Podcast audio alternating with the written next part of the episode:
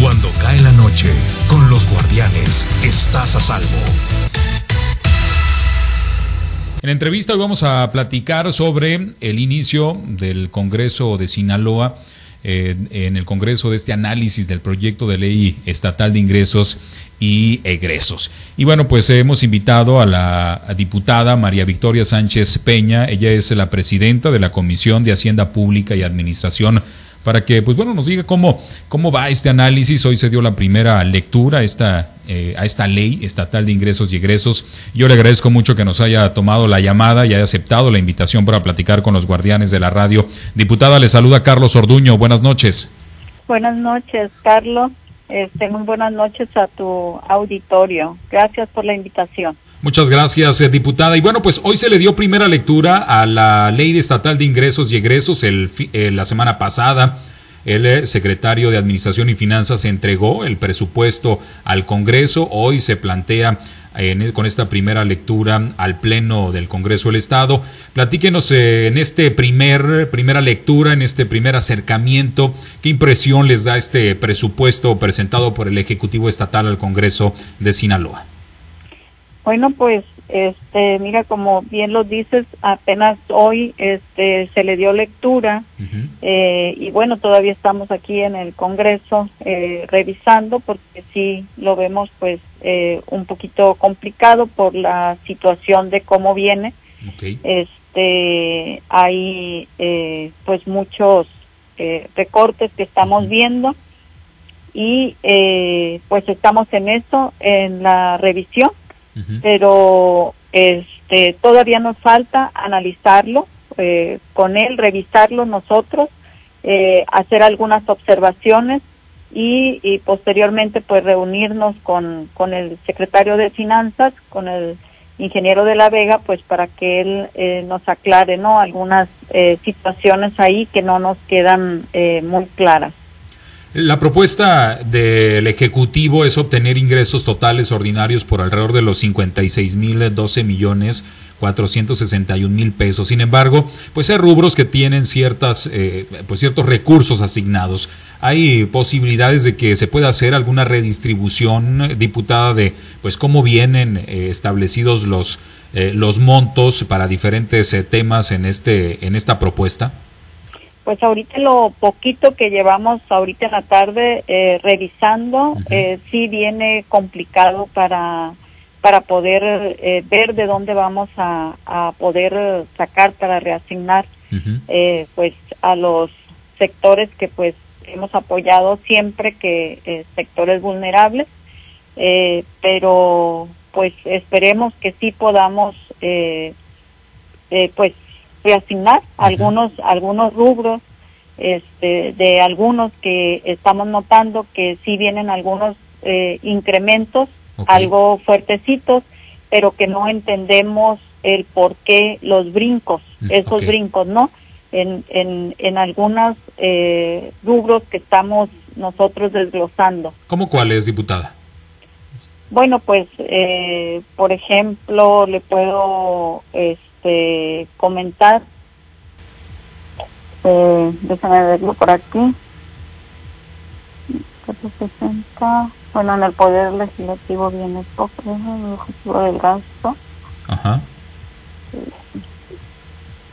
Este análisis, Mire, sí. por ejemplo, en este, tenemos el, en lo que es toda la estructura, no de este de gobierno eh, que trae aquí 93 cero- 0.84 Ujú. eh, de incremento Ok. que no es eh, no es mucho verdad pero para ahorita como nos estamos manejando eh, por ejemplo trae este 1.47 también de incremento que son 93 93 millones de pesos en la estructura de gobierno del estado Lo que ustedes que Este. preferirían es que no hubiera incremento en el gasto corriente, entonces, eh, Es- diputada. Así es. Entonces nosotros vamos a revisar, pues, para ver este, si de donde consideramos Ujú. de, de ese gasto corriente eh, podríamos reasignar a lo poquito que hemos revisado, pues poder este, redireccionar, ¿no? Ujú. Ayer la Universidad Autónoma de Sinaloa se reunía con ustedes para, para plantear un incremento presupuestal. ¿Lo ven factible, diputada? Pues, este, miren, ahorita sería así como muy aventurado de mi parte, ¿no? Eh, porque apenas estamos revisando los, los rubros.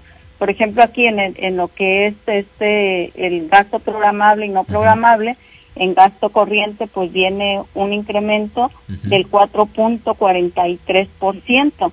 Entonces, este eh, son rubros que vamos identificando poco a poquito.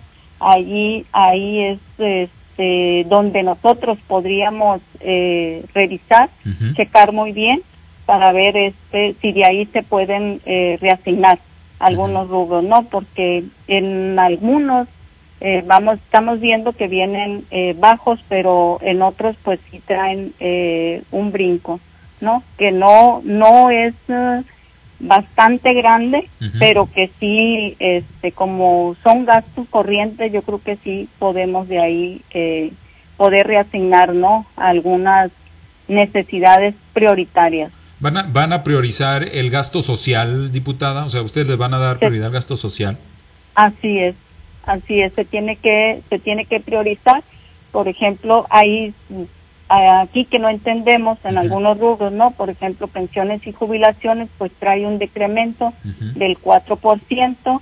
Entonces, eh, pues hay que sentarnos con, con este, con el secretario, pues para que nos explique. Por ejemplo, tenemos el tema de la presa Santa María, donde no encontrábamos porque en, en sí no viene como la presa Santa María, pero al parecer lo metieron en la Secretaría General de Gobierno, este, esos 82 millones de pesos, y donde pues también ahí a esos creo que tendríamos que retiquetar pues para darle eh, claridad, ¿no? A la reasignación. Ok, y bueno, ¿cree usted que la aprobación vaya a ser complicada? En otros eh, momentos, pues fue difícil, hubo ahí un zipizape casi entre pues el Ejecutivo Estatal y el Congreso por el tema del, del presupuesto. ¿Cree que vaya a ser pues, más tersa esta aprobación del, del presupuesto, diputada? Pues esperemos que no, esperemos que seamos todos muy conscientes, ¿verdad?, de las necesidades que tiene eh, ahorita el Estado de Sinaloa, eh, los sectores más vulnerables y que podamos transitar, ¿no? Eh, este, veo, por ejemplo, aquí en la amortización de la deuda y disminución de pasivos, también pues trae un incremento considerado del 5%. Eh, y bueno, son, son este, rubros que no afectarían mucho la funcionalidad de este de gobierno no que no son que no están direccionados a algún sector vulnerable muy bien Diputado, vamos a iniciar un recorrido por diferentes zonas de Sinaloa. En Los Mochis nos acompaña Manuel Hernández, que también tiene algunas preguntas. Eh, Manuel, te escucha la diputada María Victoria Sánchez Peña. Ella es la presidenta de la Comisión de Hacienda Pública y Administración del Congreso del Estado. Muchas gracias, eh, Carlos Iván, diputada. Eh, qué gusto saludarla. Buenas noches. Buenas noches, Manuel. Diputada María Victoria, recientemente yo platicaba con la diputada Graciela Domínguez Nava sobre este tema antes de que se presentara esta iniciativa de ley, de proyecto de ley estatal de ingresos y egresos. Eh, y obviamente me queda totalmente claro, diputada, que eh, son visiones distintas, la del Ejecutivo y la del Legislativo, cuando se ponen a analizar a fondo este proyecto de ley estatal de ingresos y de egresos. ¿Cuál va a ser el criterio eh, de los diputados? diputada María Victoria, tomando en cuenta los elementos que se agregan a la discusión que está en ciernes. Y le hablo de los elementos políticos del año que viene y le hablo de, de, de, particularmente de esos elementos. O sea, van a, van a permitir que impregne ese, ese elemento la discusión de, esta, de este proyecto, diputada pues no debe no debería no ser y no debería no no se debería de permitir esto no es una cuestión política es una cuestión técnica este y así lo debemos de trabajar y así lo debemos de ver por el bien de los ciudadanos por el bien de los sinaloenses no politizar el, el, presupuesto. Se antoja difícil que, que, no se politice, se antoja bastante difícil, eh, tomando en cuenta, repito, eh, los elementos políticos electorales del año que entra. Para los diputados, ¿cuál debe de ser la ruta de las reasignaciones? el sentido social, siempre. Por ejemplo, o sea, explíqueme el sentido social al que se refiere. A reasignar, pero a los, a los sectores más vulnerables. ¿Hacia dónde? puede ser, como ya lo hemos hecho, este, salarios muy precarios. Este, hay que revisar eh, lo de pesca, cómo lo vamos a reasignar, si es que viene. Eh, el año pasado lo hicimos, que venía de, de no necesitamos reasignar de otros rubros, sino que de lo mismo que venía de pesca, le, lo redireccionamos y lo reetiquetamos entonces, de esa manera podemos eh, trabajar también este año para poder eh, apoyar las necesidades del, en la pesca, en el campo, este, eh, ahorita que está también pidiendo apoyo lo que es la ganadería.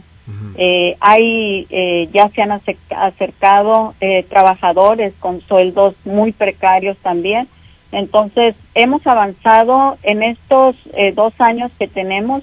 Creo que en la cuestión de los trabajadores precarios hemos avanzado bastante eh, y eh, hoy podríamos quizás dar otro otro poquito más. En este en este análisis, diputada María Victoria, tocarían ustedes, por ejemplo, la parte que le toca al poder legislativo, que son casi 500 millones de pesos o bien al Poder Judicial, que son casi 800 millones de pesos, o a órganos autónomos que se llevan cerca de 600 millones de pesos, o a paraestatales que se llevan casi mil millones de pesos, ¿también serían tocadas bajo ese criterio estricto social del, legislativo?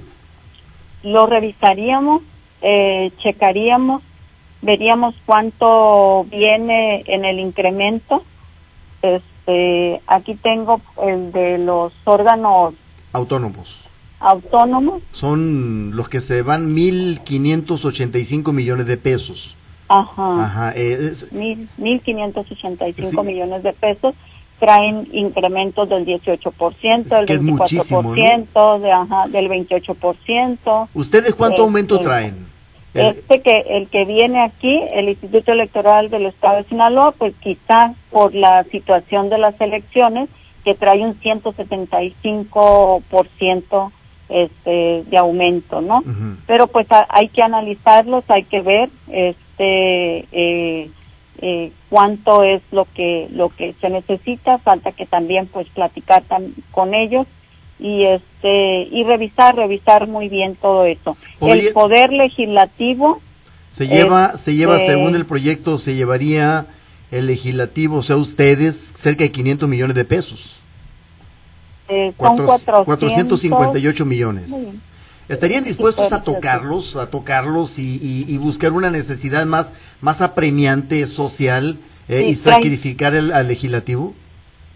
Trae un, un este, son 458 millones. ¿En cuánto se aumenta? Eh, aumenta, el disminuye. Disminuye disminuye, 806, 806 mil disminuye el poder legislativo. Perfecto, disminuye el poder legislativo, correctamente bien. Quien, quien, aumenta el 5% es el poder judicial, con 38 millones de pesos. ¿Le entrarían a una, una pues eh, pellizcadita de esos recursos para priorizar el criterio social que va a imperar en el legislativo, en el análisis y posibles pues, asignaciones? pues podría ser que sí, ¿no? Viendo este eh, cuánto es la bolsa que podríamos nosotros eh, eh, juntar, lo que podríamos reasignar. aquí yo siempre he dicho en el Poder Judicial hay una bolsa ahí de administración que no tenemos conocimiento de realmente cuánto es lo que se maneja. Entonces sería bueno que también pues el Poder Judicial pudieran transparentar ese recurso. Eh, la ley de, eh, de la ley de aquí de ley orgánica del Congreso del Estado eh, pues trae ahí un artículo donde no lo recuerdo ahorita pero que obliga al, al Poder Judicial para que informe al Congreso sobre esos recursos, pero hasta ahorita, en estos dos años que ha estado una, una servidora aquí en esta legislatura, no tengo conocimiento de esos de esos recursos. Entonces siempre eh, es, he pugnado por eso, porque se transparente ese recurso del Poder Judicial. Y bueno, entonces ya cuando se transparente todo eh, lo que se tiene que transparentar, pues entonces ya podemos valorar, ¿verdad?, los incrementos. ¿Al legislativo qué le exige cuenta para transparentar eh, recursos? Bueno, pues tiene un órgano interno. interno aquí y luego pues aparte pues eh, creo que es una obligación y un deber eh, de acuerdo a la línea que nosotros tenemos de que debe de ser el legislativo muy transparente tener una plataforma de, transparencia no de para estar transparentando los recursos sus gastos eh, y bueno es, es no hay como tal a menos de que de que alguien pues eh, le pida pero creo que eh, sí he sabido yo de que hay muchas peticiones de transparencia conforme a los gastos y más a los gastos de los diputados bueno, oiga diputada, eh, tomando en cuenta, eh, tomando en cuenta que eh, los ingresos del Estado son originados, el 11.6% de los ingresos son originados por recursos propios con base en la ley de Hacienda, es decir, de contribuyentes sinaloenses, y el 88.4% restante son recursos que provienen del gobierno federal. Tomando en cuenta las circunstancias en que quedó Sinaloa dentro del presupuesto de la Federación para el 2021, ¿qué estarían dispuestos a hacer ustedes por Sinaloa? Para mejorar eh, una gestión ante el gobierno federal y que fortalezca esa partida presupuestal federal que le corresponde a Sinaloa? Pues eh, como le digo, vamos vamos revisando, vamos viendo cuáles son las necesidades que se tienen en Sinaloa y conforme vayamos nosotros viendo las necesidades que se tienen, revisando también el presupuesto eh, de la federación, este, si hay necesidad de de gestionar ante la federación eh, para apoyar algún sector, pues eh, nosotros lo hacemos, no tenemos este eh, el por qué no o, el impedimento este de gestionar ante gobierno federal para poder apoyar aquí a Sinaloa en lo que sea, o sea. Pues, pues, pues, ya hay varios sectores tocados de inicio, ¿no? Y uno de ellos es el primario, el que genera para Sinaloa, que es, que es el agrícola. Y ya, ya está tocado de inicio en este presupuesto federal. Mire, en, el, en lo que es el presupuesto federal, ahorita, eh, por ejemplo, tenemos un presupuesto aquí de, de 56 mil millones de pesos. Este, el, el gobierno federal siempre cumple con todo lo que a él le, le corresponde. En tiempo y forma cumple el, el gobierno federal. Pero aparte de lo que cumple con este presupuesto, también él tiene asignaciones directas a los estados. Y hay apoyo a la ganadería y hay apoyo al campo, hay apoyo a la, a la pesca este, de parte del gobierno federal, apoyo que llega directamente a las, a las manos de, del beneficiado. Estábamos sacando más o menos nosotros un redondeo así de cuánto con el presupuesto que, que tenemos, más el, lo que manda el eh, gobierno del Estado, y son más de 87 millones de pesos, 87 mil millones de pesos los que estarían llegando aquí al Estado. Con, la, con lo que manda directo el gobierno federal, los programas, todo lo que hay y el presupuesto que tenemos. 86 mil millones de pesos. Sí. Ah, caray. Bueno, habría que preguntar a los productores agrícolas dónde están. Diputada, de mi parte, muchas gracias. Yo me regreso allá con eh, Carlos Iván Orduño. Carlos. Muchas gracias, Manuel. Diputada, vamos a ir a Guasave. Allá nos acompaña Pablo César Espinosa, que también tiene algunas preguntas. Eh, eh, Pablo César, nos escucha la diputada María Victoria Sánchez Peña. Muchas gracias, gracias, Carlos Iván. Diputada, qué gusto saludarla. Buenas noches. Buenas noches. Diputada, eh, en el caso de las eh, los proyectos de ley de ingresos que ya enviaron los los ayuntamientos, eh, muchos pues argumentando el tema de la pandemia y la precariedad en la que están, pues los ciudadanos decidieron no aumentar tablas catastrales, no van a aumentar el impuesto predial urbano para el año entrante. ¿Es una ruta viable ante pues la necesidad financiera que tienen los ayuntamientos y que tienen las entidades en estos momentos? Bueno, es una decisión que ellos tomaron y este pues conforme a lo que, como usted lo menciona, la situación de pandemia que se ha dado, que ha pegado este, a los sectores más vulnerables. Eh, y eh, hemos estado revisando eh, lo que hemos escuchado de la, porque no la, no, hoy apenas se le dio lectura a, a algunas iniciativas, a nueve iniciativas de la ley de, de ingresos de los ayuntamientos, este, pero no les veo yo que vengan muy eh, disminuidos. O sea, eh, traen ellos incremento en lo que, en la recaudación que van a tener posteriormente. Entonces, pues bueno, ellos están confiando en la recaudación, en creo que ponerse las pilas un poco más con, con para recaudar y a eso le están apostando, le están apostando ellos, viendo la necesidad de la gente, muchísima gente se quedó sin sin sueldos, están batallando eh, para pagar eh, pues el predial, a veces nos ha tocado que hasta para pagar la luz, entonces creo que pues han sido considerados los eh, alcaldes con esta situación de la ciudadanía. Eh, y sí hay, sí perciben ustedes desde el Congreso, digo, yo sé que pues en la autonomía de los municipios ellos tendrán que realizar su trabajo, eh, pero sí perciben estrategias reales, diputada, eh, en los ayuntamientos para entrar a una recaudación más eficiente, con la cartera vencida, no, no sangrar más a los contribuyentes cumplidos, pero sí ir sobre los que pues tradicionalmente no han cumplido e incluso teniendo la condición financiera para hacerlo. Bueno, hay ayuntamientos que han sido más eficientes que otros años en la recaudación.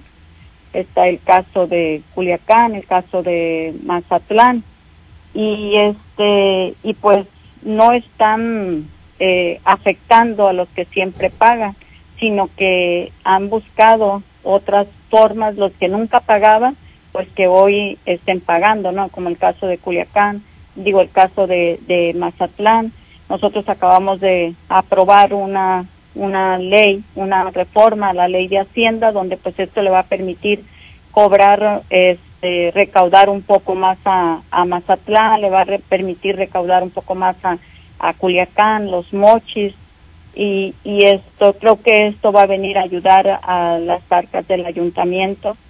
Y bueno, eh, hay que obligar, ¿no? De alguna manera, eh, obligar a los que nunca, a los que no, no han pagado o los que pagan, pero que luego, este, eh, a través de amparos, pues se les regresaba el recurso. Entonces ya esa, esa inicia, esa decreto pues ya está, nada más esperemos que pronto el gobernador eh, le dé la, la publique para que pueda estar ya establecida y pueda, pueda ya funcionar.